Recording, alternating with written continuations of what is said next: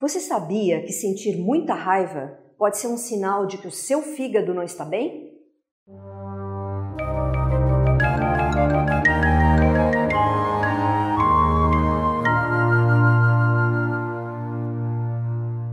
Desde 1995, quando o psicólogo Daniel Goleman publicou o seu livro Inteligência Emocional, vem se falando da importância das pessoas aprenderem a lidar com as suas emoções antes que elas causem problemas de saúde.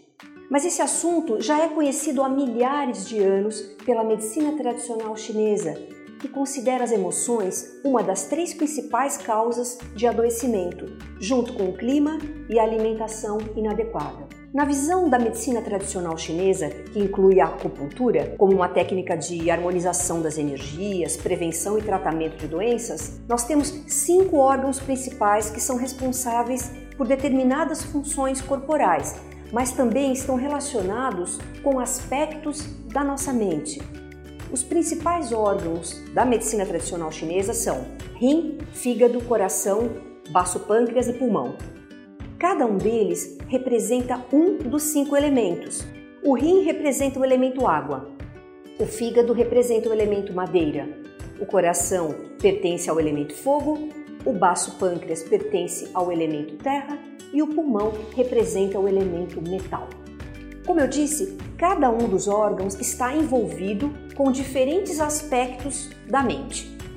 Se o órgão está funcionando bem, as emoções relacionadas a ele estão equilibradas. E se as emoções são intensas ou ficam contidas por muito tempo, isso afeta diretamente a função do órgão correspondente. Vamos ver como isso funciona então? Vamos começar pelo rim. O rim está relacionado com o medo. O medo é uma emoção necessária para nos proteger em situações de ameaça. Ele nos ajuda a identificar perigos e nos adaptar corretamente ao ambiente e às situações externas. O medo aumenta o tempo entre a intenção e a ação.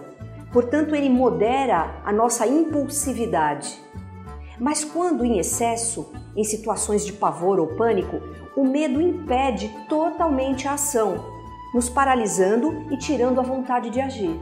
O medo, quando muito intenso ou prolongado, agride a energia do rim, causando problemas urinários, problemas ósseos, auditivos, fobias queda da autoestima. E o contrário também acontece quando a energia do rim não está boa, devido a outras razões, como por exemplo, quando a gente se desgasta fisicamente ou pela idade avançada, a pessoa tende a sentir-se mais insegura.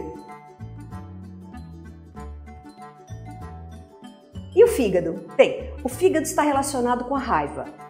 A agressividade, quando é construtiva, é uma emoção necessária para a nossa sobrevivência e adaptação ao meio. Ela nos impulsiona a agir, a construir e crescer. Já a raiva e o ódio são manifestações de extrema agressividade que geram a desarmonia energética do fígado, levando a uma obstrução do fluxo de energia por todo o corpo e mente da pessoa. Quando isso acontece de forma intensa ou contínua, causa irritação, inflamações, dores de cabeça, sensação de aperto no tórax, gosto amargo na boca, distensão abdominal e desmaios. Da mesma forma, quando o fígado não está bem, por outras razões, como por exemplo, uso de bebidas alcoólicas, a pessoa tende a sentir mais raiva.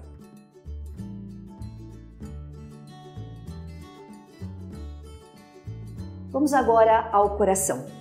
O coração se relaciona com a alegria, não a alegria normal, mas em excesso, o que nós chamamos de euforia. Se relaciona também com a ansiedade.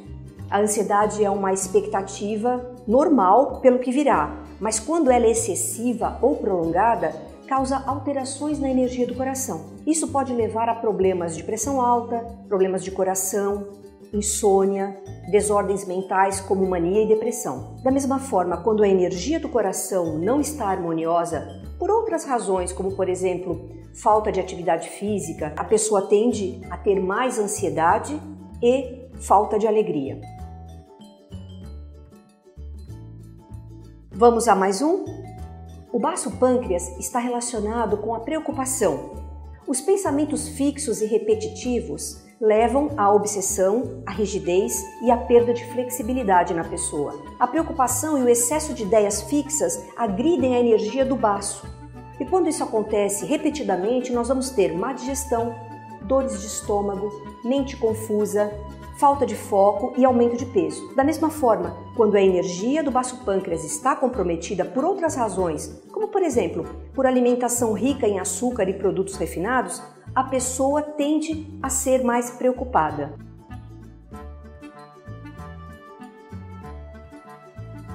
E por fim, o pulmão, que se relaciona com a tristeza. A tristeza é uma emoção que nos possibilita entrar em contato com a limitada condição humana e elaborar melhor as nossas perdas pessoais e as separações. Quando a tristeza é profunda e prolongada, atinge a energia do pulmão, que nos leva à depressão e a ter problemas respiratórios também.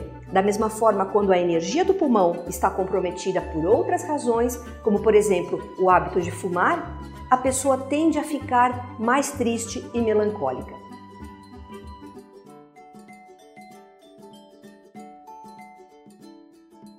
Bem, como você pode ver, é muito importante buscar o equilíbrio das emoções para você ter bem-estar, saúde física e mental. E esse equilíbrio pode ser conseguido de muitas formas. No meu entender, a acupuntura e o autoconhecimento são fundamentais nesse processo. Eu sou grata por você ter me concedido o seu tempo e a sua atenção. Fique com o meu abraço e até mais.